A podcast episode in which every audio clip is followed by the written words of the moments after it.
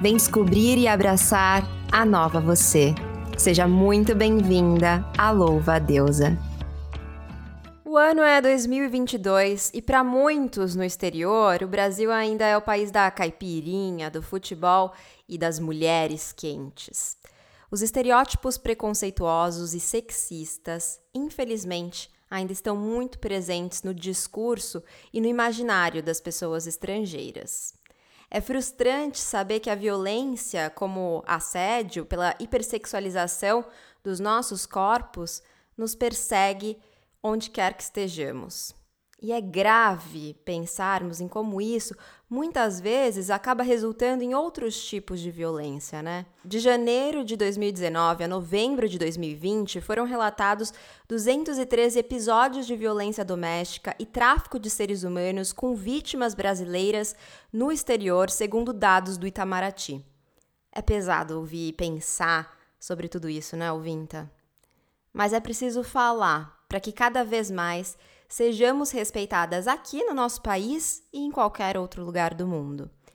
Então, chega mais perto, entra nessa roda, porque o nosso sobrevoo vai ser um pouco turbulento, mas necessário. Vamos falar sobre a hipersexualização da mulher brasileira no exterior.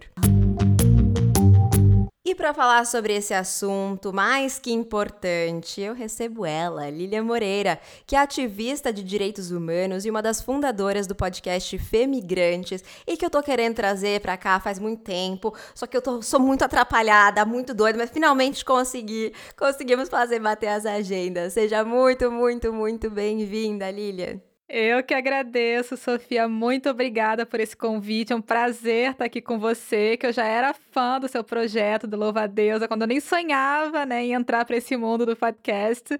Então, que alegria estar aqui com você. Obrigada. Ai, que maravilha, gente. Ela é muito chique, ela tá toda. Para quem tá assistindo a gente pelo YouTube, né, tá vendo? Tá toda com microfone, porque é isso, né? Podcaster. Então, se você não conhece Femigrantes, também vai lá conhecer. Então, vamos lá eu gostaria de começar, né, para quem não te acompanha, não, não te ouviu ainda, não conhece muito da sua história ainda, como é que aconteceu? Como é que você saiu do Brasil? Como que foi esse processo de decisão? Para onde que você foi?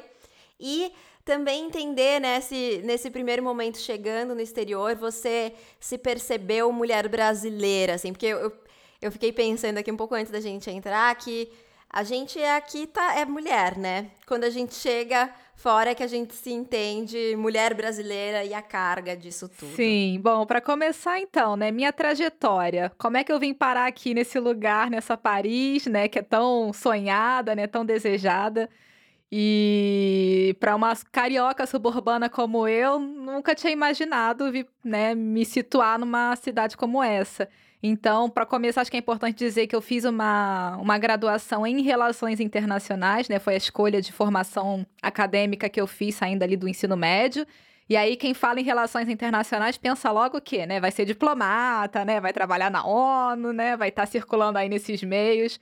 E depois veio a realidade, né? Não era nada disso que eu queria e também não era, não era tão fácil assim chegar nesse, nesses locais, né? Nesses espaços. E aí eu acabei me, me, me entendendo e me, me vendo numa outra área que é esse setor de direitos humanos. Então, quando eu terminei a graduação, eu comecei a pensar e a projetar uma pós-graduação nessa área de direitos humanos, só que no Brasil as, as oportunidades que eu via estavam um pouco inacessíveis, muito caras e, enfim, não eram muito focadas para o que eu queria, que era a área mais profissionalizante mesmo. Então, comecei a ver oportunidades fora, porque, né, cá entre nós, eu já tinha esse sonho de ter uma experiência fora do Brasil, só não sabia como, né? Até porque ninguém nunca tinha me falado que eu podia, né, ter uma vida fora. Ninguém fala pra gente, né, que a gente tem esse direito de migrar, né, que é possível. Então eu comecei a perceber que pelo estudo seria uma via, e aí eu falei, bom, é agora. Então comecei a botar todas as chaves nisso, fiquei um tempo trabalhando aí depois da graduação. E uns dois, três anos depois que eu me formei, fui aprovada aqui para um mestrado aqui na Universidade de Paris 12, né, que fica aqui na região de Paris.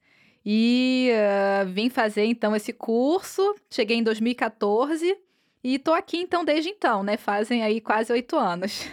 Nossa, que jornada, né? Jornada muito interessante. Eu acho que inclusive para várias ouvintas que tenham esse desejo, já foi bem inspirador, assim, para conhecer e talvez começar a planejar. Inclusive, acho que é, te procurar vai ser um, um bom caminho para iniciar essa jornada nas redes. Né? Eu acho interessante dizer que eu venho de uma realidade social onde migrar, né, viajar, se deslocar pelo mundo não é algo acessível. Então, acho importante situar e pontuar isso, porque muitas vezes a gente pensa que não vai ser viável para a gente por questões financeiras e realmente custa caro, né?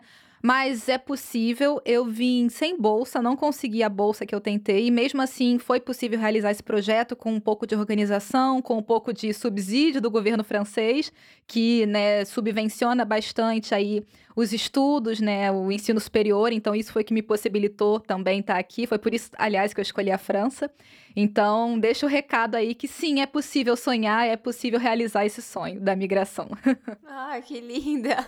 Até me emocionei, gente. Eu, eu, eu sou a pessoa, sou uma pessoa muito emotiva já. Mas, enfim, hoje eu ainda tô na eh, primeiro dia da menstruação, então assim, eu vou passar esse episódio chorando praticamente. Mas é muito inspirador, de fato. E aí você chegou aí e, e você se, se viu nesse lugar de se entender. Quanto tempo demorou para você se entender como uma mulher brasileira, assim? Isso aconteceu de fato?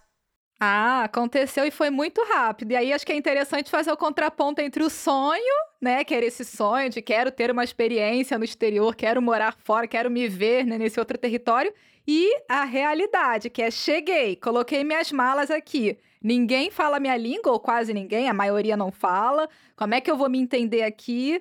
E, bom, para quem não está me vendo, eu sou uma brasileira com traços bem típicos, né? Fenótipos bem típicos brasileiros. Então, eu sou aqui.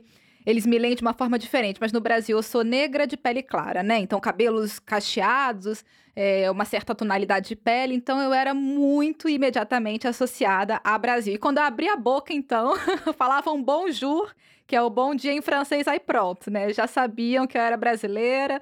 Então, é isso foi muito evidente, assim, e começou logo. Às vezes, assim, em situações muito inusitadas, né? Tipo, tá comprando um ticket do metrô, você não tá nem afim de bater papo, mas a pessoa quer puxar papo com você porque vê que você é brasileira, ou então em outras situações, assim, do dia a dia, na fila do mercado.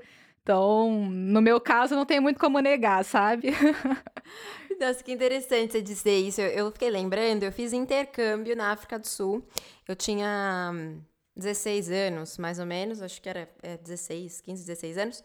E eu, eu lembro do meu primeiro dia. Já, bom, já tinha viajado muitas vezes pro exterior e tal, mas essa foi a primeira experiência morando. Eu lembro que no primeiro dia de escola, tava no high school, né? Hum. E aí é, tinham muitas intercambistas naquela escola que tinham chegado naquele ano.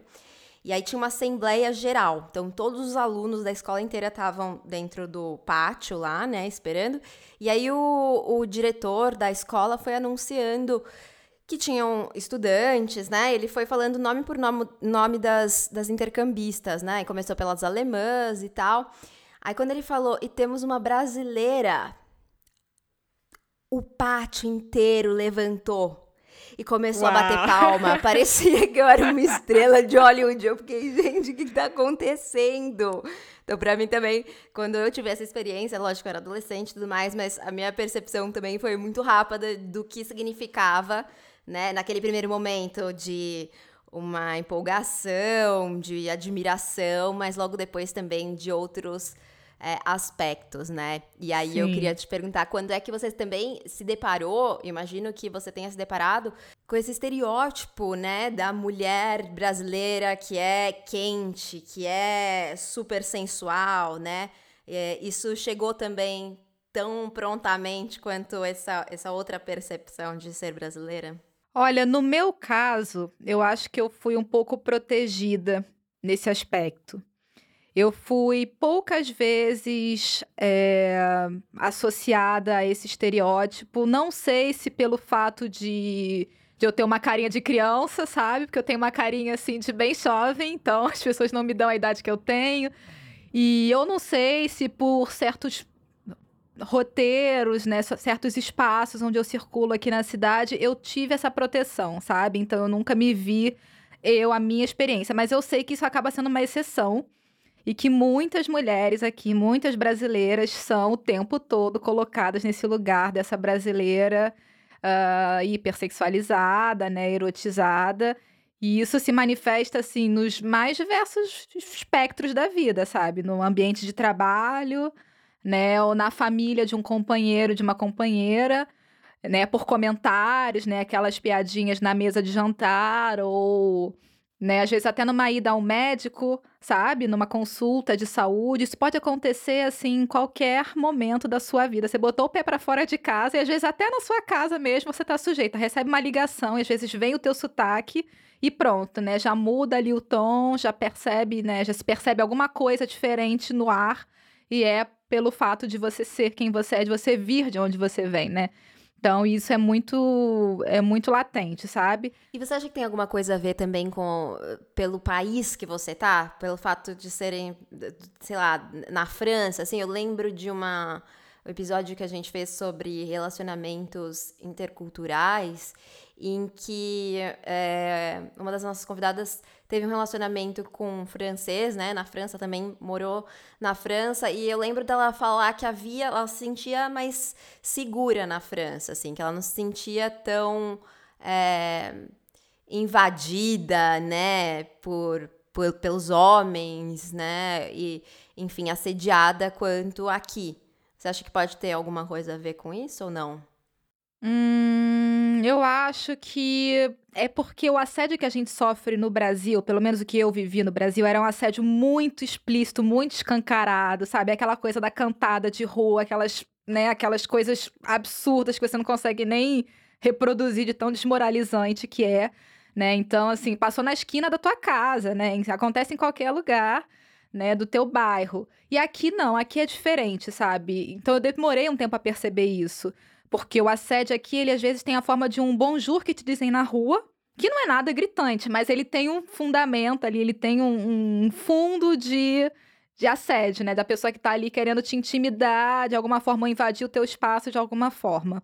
E outra coisa que eu vi aqui são relatos de mulheres que. brasileiras, mas não apenas. Eu falo de brasileiras porque eu vejo muitos relatos, eu estou num grupo, em, em certos né, coletivos de mulheres brasileiras, então eu recebo muito esse tipo de informação. Mas relatos de mulheres sendo perseguidas em metrô, em trens, em, na saída de uma loja e perseguição mesmo, assim, sabe? Que a pessoa percebe que tem alguém ali indo atrás de você. Você entra numa rua, a pessoa vai atrás. É, você para e a pessoa fica ali te encarando e tenta, às vezes, até ter um certo contato. Então, isso eu ouvi, assim, relatos, não foram poucos, sabe? Desse tipo de assédio, desse tipo de perseguição. E isso é uma coisa que me deixou muito assustada, porque o assédio grotesco da rua eu já estava acostumada. A gente acaba se acostumando, tristemente, né? A gente se acostuma a ouvir isso no Brasil. Então, para mim, quando eu cheguei, eu falei, ah, tranquilo, tô de boa, não tem esse tipo de, né, de situação. Mas não, ele acontece com uma outra faceta. Então, isso acabou que me, me desestabilizou um pouco, porque quando eu cheguei, eu fiquei meio que anestesiada, sabe? Aquela coisa do, nossa, aqui realmente é melhor, sabe? E não é assim, né? Na verdade, a gente acaba estando exposta a outros tipos de agressão por ser mulher, né? Com uma outra, com outro formato, mas a, a base da, da, da opressão tá ali, continua. Sim. E, nossa, é, eu fiquei bem assustada com isso que você disse de perseguição no metrô. Imagina o desespero que deve. Uhum. Enfim, que essas mulheres devem ter sentido, né?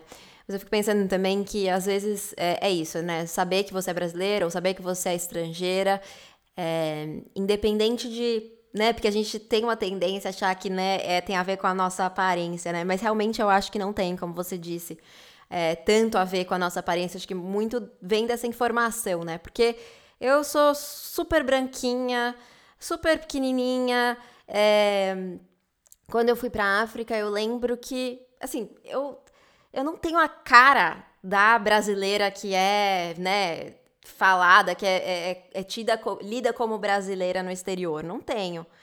E eu chegava nos lugares, o fato de saberem que eu era brasileira fazia com que eles é, me mandassem. Isso aconteceu muito na África do Sul, assim, é, de eu ir para algum bar, ir para alguma balada, alguma festinha. Aí o, o, segurança, pra me deixar entrar, ele pedia pra eu dar uma voltinha.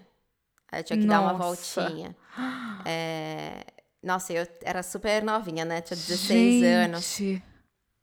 E eu fui, enfim, fui perseguida também lá. É, a, a, levei tapa na bunda de segurança de balada, Gente. que eu nem tava entrando na balada, tava passando só na frente, ele veio e me deu um tapão. E. Ah, enfim, foi horrível essa experiência, enfim. Mas tinha muitos casos, assim, e dos próprios meninos da minha idade, ou da escola, de outras séries, que rapidamente, é, a partir dessa informação, todos queriam estar comigo. E no primeiro momento, eu, era muito a, a, a nerdzinha aqui no Brasil, sabe?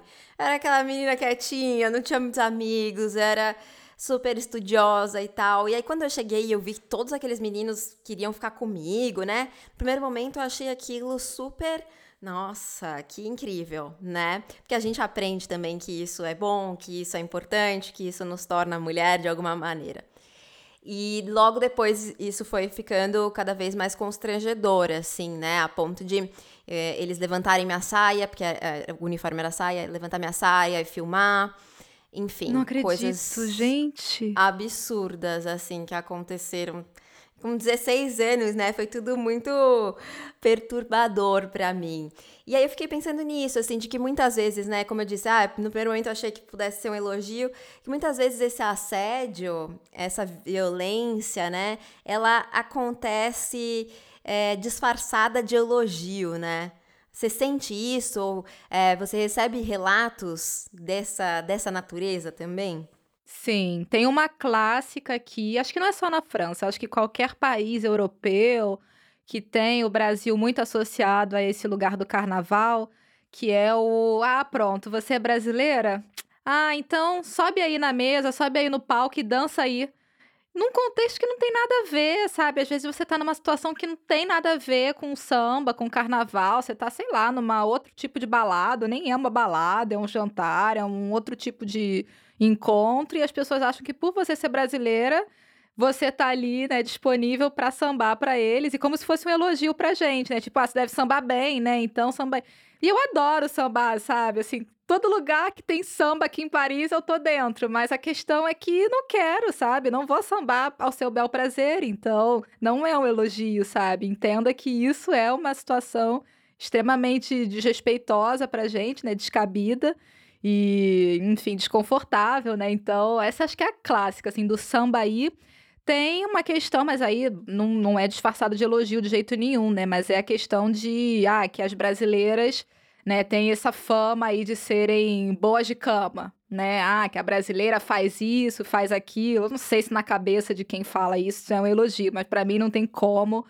E eu já ouvi muito isso. Eu acabo mais uma vez, eu fico um pouco protegida disso, porque eu tenho um relacionamento, então, né, acaba que quando eu saio em certos ambientes, eu ou tô com muitas amigas e acabo não, não tão, não tão exposta, ou então tô com meu companheiro. Mas o que eu já ouvi, assim, é de, sabe, é de cair o queixo. Exatamente, esse negócio de sambar também lembro de várias vezes que me falaram, mas esse ponto específico, como eu realmente não sei sambar de jeito nenhum, eu falava, gente, não tem nem condições que vai ser uma coisa vergonhosa se eu tentasse. Então, eu, eu até dava uma esquivada, mas é isso, também vem disfarçada de, né, a beleza, e, e esse negócio da mulher do carnaval, das, da, dessa energia é, alegre sexual. E esse lugar do boa de cama que você trouxe me faz pensar muito também é, que esse estereótipo, é, inclusive eu li na, numa matéria do site do jornal o Globo, que na Europa é muito comum que as pessoas pensem que as mulheres brasileiras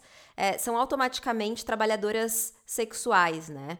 E que eu fico pensando que isso é muito ruim, né, por, por diversos motivos, inclusive porque essas mesmas pessoas enxergam o corpo da trabalhadora sexual como público, né? Como uhum. é, algo, um lugar que elas podem se apropriar é, da maneira que elas quiserem e propiciando, né, justificando as suas atitudes machistas, violentas, né, com esse argumento, né? O que, que você pensa sobre isso, assim? Você que também está aí na Europa, você visualiza essa, esse pensamento também? Sim, a questão da, de associar brasileiras a trabalhadoras do sexo. Aqui na França, ela tem um marcador muito forte, porque tem uma zona da região de Paris, que é um. como se fosse um bosque, que chama Bois de Boulogne, o Bosque de Boulogne. E lá é uma área onde, de fato, existem trabalhadoras sexuais brasileiras que né, fazem ali o ponto delas.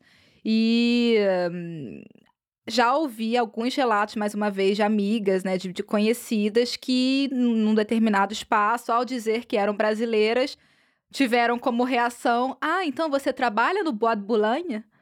Sabe, né? Já trazendo totalmente aquela, aquele espaço, aquele lugar das trabalhadoras do sexo que estão ali exercendo o trabalho delas e, e, já colocando, né? Já querendo dessa maneira desmoralizar, né? E, e ridicularizar a mulher brasileira que está ali naquela, naquela situação.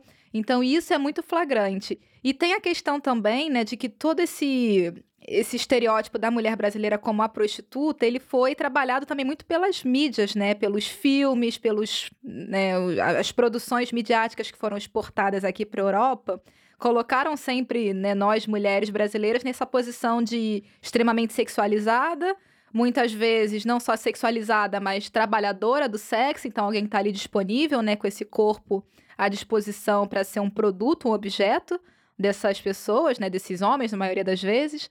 E ainda tem a situação de que a gente é vista aqui o tempo todo como esse corpo colonial, né? Então tem aí uma opressão, uma relação de opressão, uma relação de, de desequilíbrio, né? Porque nós somos fruto desse espaço que, no imaginário aqui europeu, ainda é esse espaço da colônia, né? Esse espaço né, onde os saberes são menos válidos, né? Onde as pessoas, tal, talvez, se tiverem um pouco de sabedoria, não, é, não são as referências que a gente traz aqui, né? Não são as, os conteúdos europeus, não são os autores. Então, tem toda uma construção aí dessa colonialidade em que a gente é colocado, em que a gente é tida o tempo todo aqui. Então, eu acho que isso está muito associado também, acho que não tem como dissociar isso desse passado colonial que ainda se faz tão presente, né, aqui pra gente. E o que eu vejo muito também é que a gente tenta, às vezes, se dissociar desses estereótipos mas às vezes, em outros casos, acaba sendo interessante, né? Mais uma vez, falando aí de casos de amigas, né, que estão procurando um relacionamento. É, às vezes é interessante jogar com o estereótipo ao seu favor. Inclusive, a gente teve uma pesquisadora que trabalhou esse tema, que participou de um episódio nosso no Femigrantes, e que falou que, às vezes, né, a, a, a, brasileira quer colocar no aplicativo que ela é brasileira porque vai ter mais chance de ter um match, né, de encontrar alguém. Então, é, tem umas contradições aí que são interessantes da gente pensar, sabe? Mas a questão é principalmente a gente trabalhar numa questão sistêmica, né? E dos riscos, né, das agressões que isso pode representar para a gente. Então, é, de fato, é, é, muito, é muito perigoso brincar com esse estereótipo, né? Mas tem gente que acaba brincando porque, enfim, por julgar que ali é necessário, e isso pode ser, né, pode ser frutuoso, pode dar bom, né? Mas muitas vezes pode dar ruim. Então, esse é o problema aí de, de lidar com esse estereótipo, né? De brincar com fogo. É, eu fico pensando assim, né, que de certa forma é isso, né? Você coloca ali realmente, se você falar que é brasileira, isso vai atrair mais é, pessoas interessadas em você. Eu não sei exatamente se elas vão vir interessadas, depende do que você está buscando, né?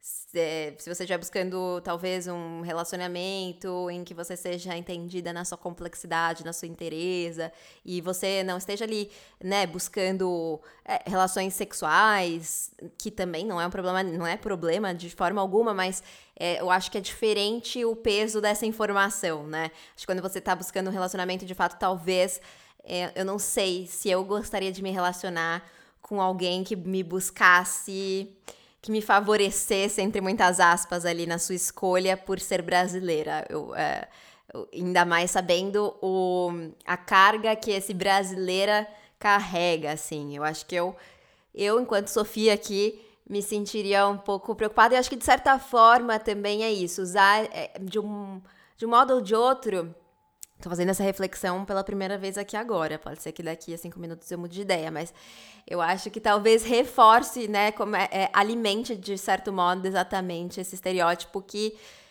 se pretende combater, sabe? Não sei, o que, que você acha sobre isso? Não, eu acho que é um perigo, com certeza. Eu não sei se eu estivesse no mercado se eu faria esse tipo de brincadeira com o fogo. Mas é, eu acho que é interessante destacar o quanto que existem essas contradições né, na nossa situação aqui de brasileiras, porque às vezes a gente só pensa nisso no ângulo do, do, dos prejuízos que isso traz, e de fato são muitos, muitos prejuízos, e né, não, não tem como a gente negar isso. O tempo todo a gente é confrontada a isso. Mas o que a gente observou nesse episódio, que é fruto de uma pesquisa né, de uma antropóloga, é que isso também abre, às vezes, algumas, né, algumas vias interessantes. Eu, eu acho que eu não gostaria também né, de ser associada, porque exatamente, né, isso tira toda a nossa complexidade. E, e, a questão que, que foi colocada nessa por essa pesquisadora é que as pessoas acabam vendo a brasileira que chega antes de você. Então, tipo assim, não é a Sofia que tá chegando, é a brasileira. Não é a Lilian que tá chegando, é a brasileira. Quem é essa brasileira? Não sei, são todas iguais, né? Todas têm as mesmas questões. Não, gente, né? A gente tem todas as nossas particularidades e né, somos um povo plural. Só que é isso, né? Eu também não estaria disposta, acho que, a, a brincar com esse tipo de, de estereótipo aí, não.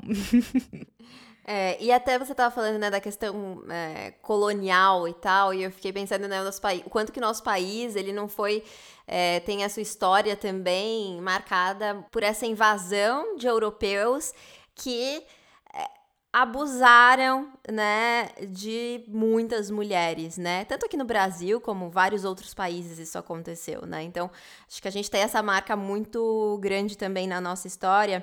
E aí eu também estava é, pensando numa questão, né, sobre as diferenças do que é ser uma mulher branca e uma mulher preta no exterior, né? Tem um texto é, seu no Alma Preta Jornalismo, onde você fala a partir dessa perspectiva. E aí eu queria que você contasse um pouquinho pra gente sobre isso, assim. É, eu acho que isso está muito ligado a, ao que eu falei ainda há pouco, que é a questão do, desse estereótipo que foi construído da, da mulata tipo exportação, sabe? Então, quando né, nas, nas mídias, né, na, na política externa mesmo brasileira, foi feita a escolha de colocar a mulher do Brasil como esse produto, né, alvo do, do turismo, né, esse, esse, produto que vai atrair turistas para o Brasil com um objetivo, esse objetivo a gente sabe qual é, né, que é o turismo sexual, pelo menos naquele momento onde isso começou a ser divulgado dessa forma isso estava muito pautado nesse lugar da mulher racializada, da mulher negra aí, né, nesse caso. Então a gente está falando de mulheres com esses fenótipos, que são fenótipos da negritude, são um determinado tipo de cabelo, um determinado, uma determinada cor de pele, determinados traços, determinados né, características físicas, né, às vezes um corpo mais avantajado aqui, e, e, isso acaba sendo algo que nós não conseguimos nos desvencilhar, né? Nós, mulheres negras, é, e aí eu falo de mulheres negras de pele clara ou negras de pele escura, e, e isso, no caso de mulheres brancas aqui na Europa, você às vezes, em certas ocasiões, você consegue tirar essa mochila, sabe? A mochila da brasileira. Se você fechar a boca, ou então, tipo, sei lá, você mudar um pouquinho o teu sotaque, você conseguir, né, dissimular ali um pouquinho o teu sotaque, às vezes você consegue escapar. E a gente vê em diversos casos, mulheres que não estão afim de dizer que são brasileiras, sei lá, numa roda, em qualquer ocasião. Ah, não, inventa outra nacionalidade. E, e às vezes passa, entendeu? Às vezes cola. Só que no nosso caso é mais difícil de colar, então a gente não tem como se desfazer dessa mochila tão facilmente.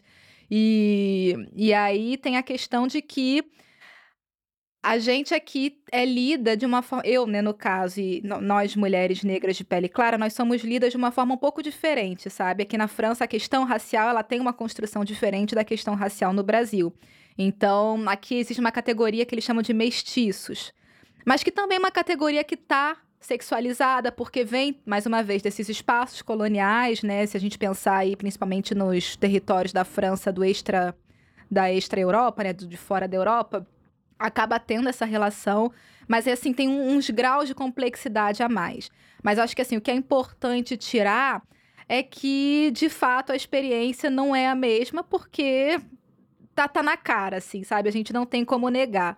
E e aí a associação com as imagens acaba sendo muito forte, a associação com o que foi vendido durante muito tempo acaba sendo muito forte. E você falou ainda há pouco, né, dessa, dessa situação colonial, isso é uma construção que data de muitos e muitos séculos, né? Não começou ali, né, não, não fazem nem que.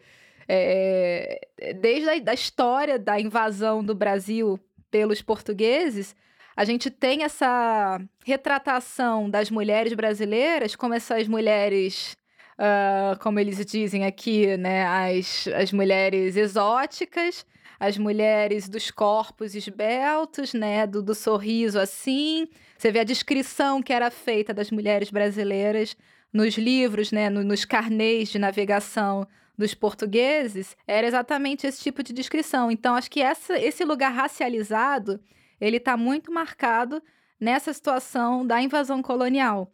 Então, por isso que para nós que somos racializados, aqui eu falo muito de mulheres negras, mas acho que para as mulheres indígenas deve ser também uma situação similar, né? Um, é muito é muito mais complexo se desvencilhar disso. Então, acho que essa é uma diferença que não tem como a gente não sublinhar, sabe? Super, acho super importante. E aí, quando você falou né, de tirar a mochilinha, eu, eu lembrei de uma situação é, em Amsterdã.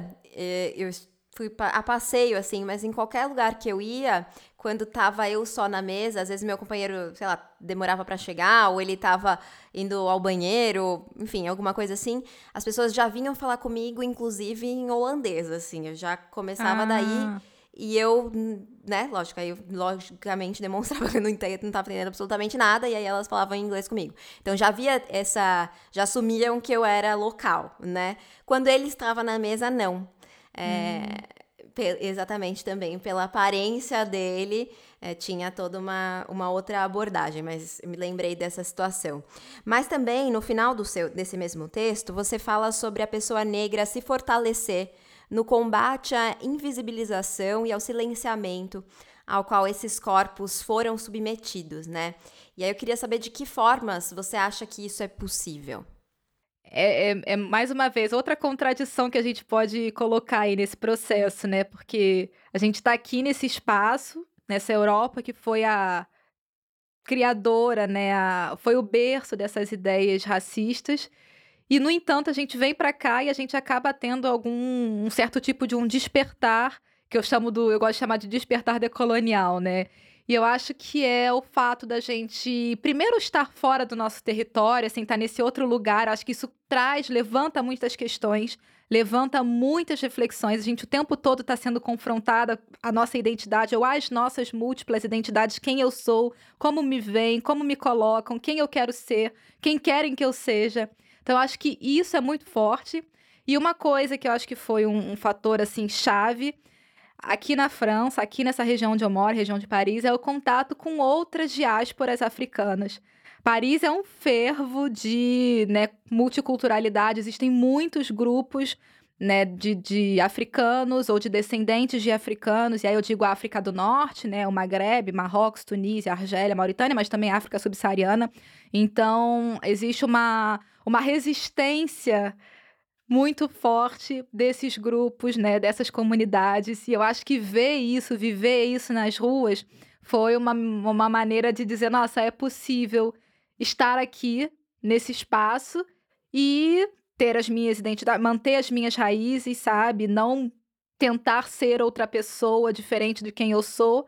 Então, acho que isso é algo muito potente, sabe? Ter esse encontro com as nossas raízes né? Porque eu no Brasil tinha pouquíssimo contato no, no, Rio de Janeiro, no subúrbio do Rio, não conhecia muitas comunidades africanas, né? De pessoas mesmo, né? Que tem ainda essa carga muito forte, de um contato muito forte aqui, congoleses, né? Maleses, é, camaroneses, pessoas dos mais diversos países africanos que a gente imaginar, e aí isso cria, eu acho, uma conexão muito forte, né?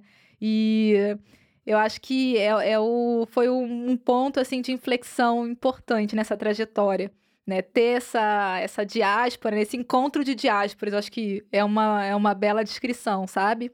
E, e aí a gente vê, assim, muitas mulheres, né, principalmente falando de mulheres uh, negras, que têm essa, que passam por processos, sabe, seja internamente, né, de se entender como mulheres negras, de se entender como mulheres, né, que pertencem a essa essa mãe África, né, que vem desse mesmo espaço, né, através de nossas, dos nossos antecedentes, ou às vezes até de uma maneira externa, né, a transição capilar. A gente já trouxe um tema como esse no episódio, né, muitas mulheres que fizeram essa transição capilar que é, parece bobeira, né, parece uma questão pura de estética, mas não, é, é muito mais do que uma pura estética. Então a gente também trouxe isso, e eu acho que isso é é muito potente, sabe? Eu fico muito feliz de ver isso, porque apesar de tudo, apesar da gente estar nesse território onde a gente é o tempo todo lembradas que aqui não é nossa casa, que a gente tem que estar tá no nosso país, porque aqui a gente não paga tantos impostos, porque aqui a gente não colabora da mesma forma, que a gente está roubando emprego e isso e aquilo. Apesar de tudo isso, a gente ainda consegue resistir, a gente ainda consegue se realizar nesses aspectos. Então, isso eu acho que é a coisa mais bonita, assim, da migração, essa capacidade nossa de resistir, sabe? Apesar de tudo, apesar de todo esse contexto, porque não é sonho, tá? No começo eu falei do sonho, né? Mas agora que é a realidade, mas é, a gente faz essa realidade acontecer de uma maneira mais, mais possível, sabe? É realmente muito potente, assim, só de te ouvir a gente já sente aqui, assim, a grandiosidade dessa, desse, desses encontros. É, mas eu não quero que a gente passe por essa conversa sem falar no assunto que eu acho bem importante. Para além dos estereótipos, a gente precisa falar sobre um problema que é muito grave e que acontece muito ainda, que é o tráfico de pessoas, especialmente de mulheres e meninas, né? É, quando essa sexualização do nosso corpo é levado ao extremo é, da situação de violência. É, eu queria saber, é, a partir né, do que você observa, do que você ouve, das suas vivências, se existe algum cuidado específico para além de todos os que a gente já ouve e tem, né, e já adota diariamente, é, para que as mulheres não sejam vítimas dessa situação alguns cuidados que podem ser tomados e que a gente já discutiu com redes de juristas e de psicólogas e assistentes sociais que trabalham nesse, nessa, nessa frente aqui são, primeiramente, de não acreditar no mito da vida perfeita no exterior, né? A gente é o tempo todo, desde a infância, né? Nós, enquanto brasileiras, latinas, a gente é levado a acreditar que a vida na Europa vai ser necessariamente melhor, vai ser necessariamente mais realizada, mais feliz do que a vida no Brasil. E isso não necessariamente é verdade. E às vezes isso torna até um pesadelo. Então, a gente tem que se despir dessa, do que chamam dessa síndrome do vira-lata, de acreditar que porque saiu do Brasil vai ser melhor. E, e aí, um outro ponto que a gente também bate muito nessa tecla enquanto coletivo, né, de mulheres migrantes, é o mito do príncipe ou da princesa encantada gringo, sabe? Que é, às vezes, de cair no, numa falácia de um relacionamento, alguém que te conquista e te convence a se mudar, largar sua família para morar num outro país, porque. Ou porque vai te dar um trabalho, às vezes não é nem um relacionamento amoroso diretamente, porque às vezes o, a questão do tráfico ela passa por vou arrumar um trabalho para você você vai ser muito bem paga, vai ganhar em euro, olha só que maravilha. Nossa, você transfere isso para real, né? Faz a conversão para real, você vai estar tá rica. E então, às vezes, é esse mito do príncipe, no sentido desse príncipe salvador que vai resolver sua questão financeira, ou às vezes é o mito do príncipe mesmo que vem casar com você, né? E que vai criar uma família ali contigo, filhinhos e cachorro. E esse mito, assim, é a maior furada em que as mulheres podem cair.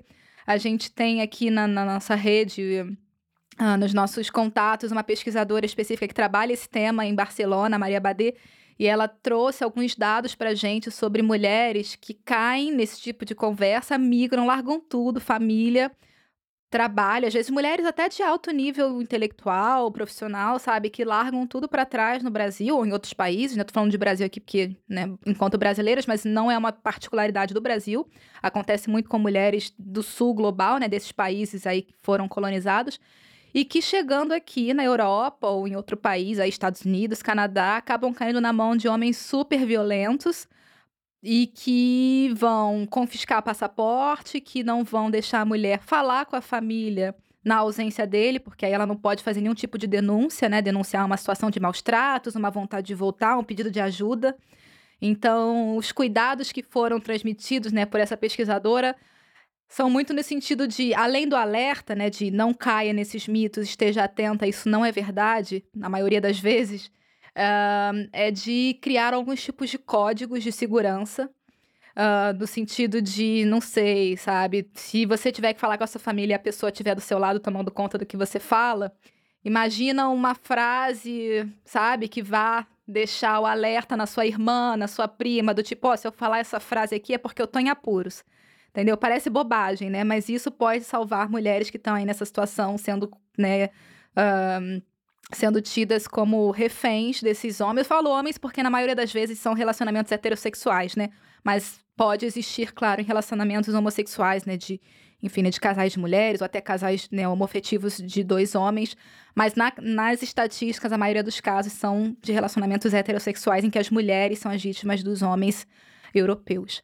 Então, eu acho que esse tipo de alerta é muito importante e uma coisa assim, evidentemente, que é essencial é construir redes de apoio quando a gente chega nesses países, porque já é tão difícil viver essa experiência, estar tá longe da nossa família, longe das nossas referências, e sem a rede de apoio, a gente não, não, não, tem, não tem nenhuma base. E quando eu falo rede de apoio, é mais do que só algumas amizades, porque é importante ter amigos, né? Pessoas que vêm na sua casa, tomar um vinho com você à noite, mas a rede de apoio, acho que ela é mais do que isso. Ela é realmente uma rede num sentido de, né, de uma amplitude maior de pessoas com quem você pode contar em diferentes situações, às vezes para compartilhar um relato, às vezes para pedir uma ajuda para alguma amiga que você às vezes não quer nem expor a tua situação.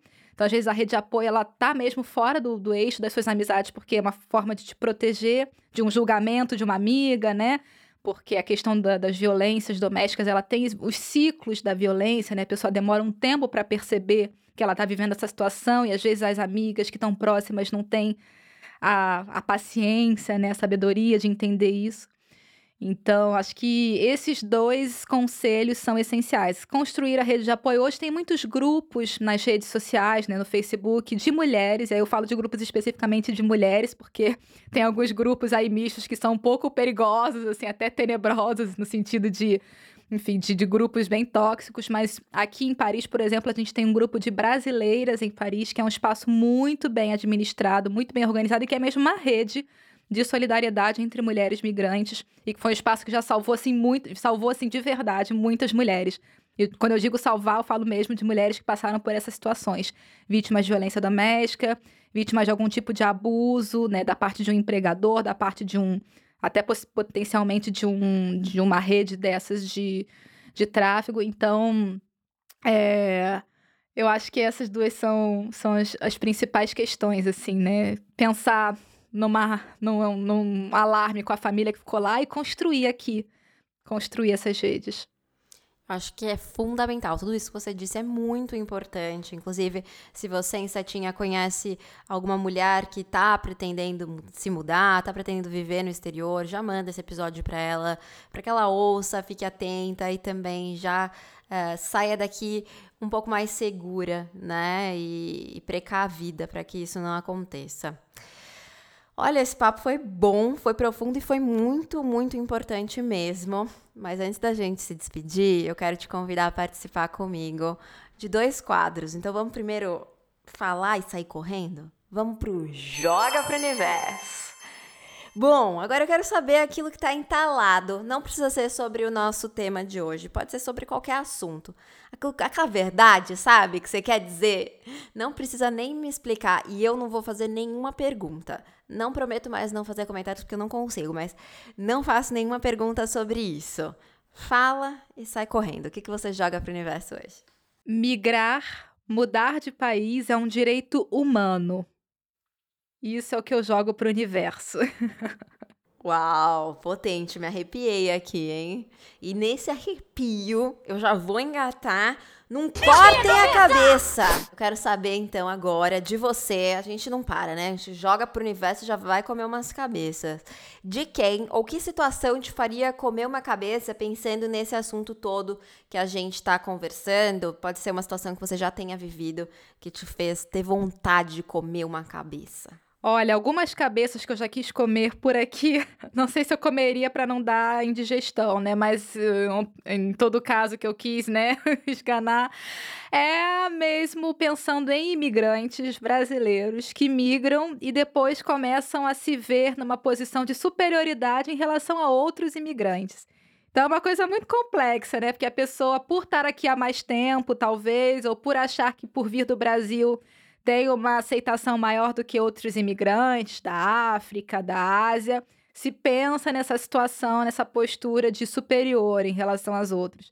Inclusive, a gente está saindo aí das eleições presidenciais francesas. Eu estava aqui até ontem tensa com o segundo turno, que foi aí, né, recente. E teve brasileiro votando nessa, nesse projeto absurdo, xenófobo, racista da Marine Le Pen. Então é muito triste ver isso. Eu fico com vontade de esganar essas pessoas porque não tem a menor consciência de classe, de identidade, de nada, sabe? Então, se eu pudesse escolher alguma cabeça, ia ser essa. Iam ser essas. Nossa, eu achei muito interessante. Acho que já dá até pra gente marcar um episódio para falar sobre isso, porque eu fiquei super interessada nesse assunto que eu não sabia que acontecia. E, bom, né, complementando, a gente tem Bolsonaro aqui, então essas coisas realmente, às vezes a gente não consegue entender mesmo. Algumas coisas são difíceis de compreender. Agora, o que não foi difícil de compreender foi o nosso papo e a importância, a relevância desse papo e como você se comunica maravilhosamente bem e eu tô muito, muito feliz de ter conversado contigo hoje. Muito feliz de que tenha dado certo. Então eu quero muito te agradecer por ter participado aqui da Louva Deusa do episódio de hoje e pedir que você deixe seu arroba ou informações para que as nossas insetinhas voem até você. Ah, eu que agradeço, Sofia. É uma honra estar aqui nesse espaço contigo, uma alegria mesmo. A gente está um tempo né, nessa expectativa, mas eu sabia que essa hora ia chegar. Então chegou, que maravilha. E bom, para deixar aí as coordenadas, né, a gente tem então a página do Femigrantes BR Podcast, que é a versão em português do projeto. No Instagram é femigrantesbr.pod, no Facebook também. E para quem fala francês e quer conhecer o projeto em francês, que é diferente, em que a gente traz outros temas, né, outros assuntos, é Femigrant Podcast. Mesma coisa no, no Instagram e no Facebook. Então estamos por lá. E o meu arroba pessoal, acho que eu não vou deixar, porque não, não... vocês me acham lá pelo arroba do, do Femigrante, se precisar. Maravilhosa. Gente, alguma coisa que a gente não pode negar é que o francês é uma língua muito bonita, né? Gente, quando fala com sotaque já me dá um negócio aqui, eu acho tão bonito. Tentei aprender, não consegui. Vou tentar ainda outra vez. Mas é amor e ódio com essa língua, tá? Porque o língua é difícil. Faz oito anos que eu tô aqui, ainda tem os fonemas que de vez em quando custam a sair, sabe? Então, é, eu acho linda, mas tem horas que falo, nossa, mas por que, que eles inventaram tanta letra se não vai falar? Pode crer, acho que foi por isso que foi difícil para mim aprender, viu? Mas olha, Insetinha, quero saber se você curtiu esse papo tanto quanto eu. Me conta lá no arroba podcast Louva a Deus. Inclusive, vai ter videozinho da Lilian por lá, vai ter muito post falando sobre esse assunto. Então, você encontra todos esses arrobas que ela diz pra gente também lá. Arroba podcast Louva a Deusa. Não esquece de avaliar a gente aqui na plataforma que você tá ouvindo. E como sempre, fica aqui o meu desejo mais sincero de que você tenha todos os dias e de qualquer pessoa muito respeito que você possa ser livre e explorar a imensidão desse mundo em qualquer lugar da forma mais positiva possível. Seja rede de apoio para suas também, sempre. Nos encontramos novamente na semana que vem com mais um episódio da Louva a Deusa. Até lá!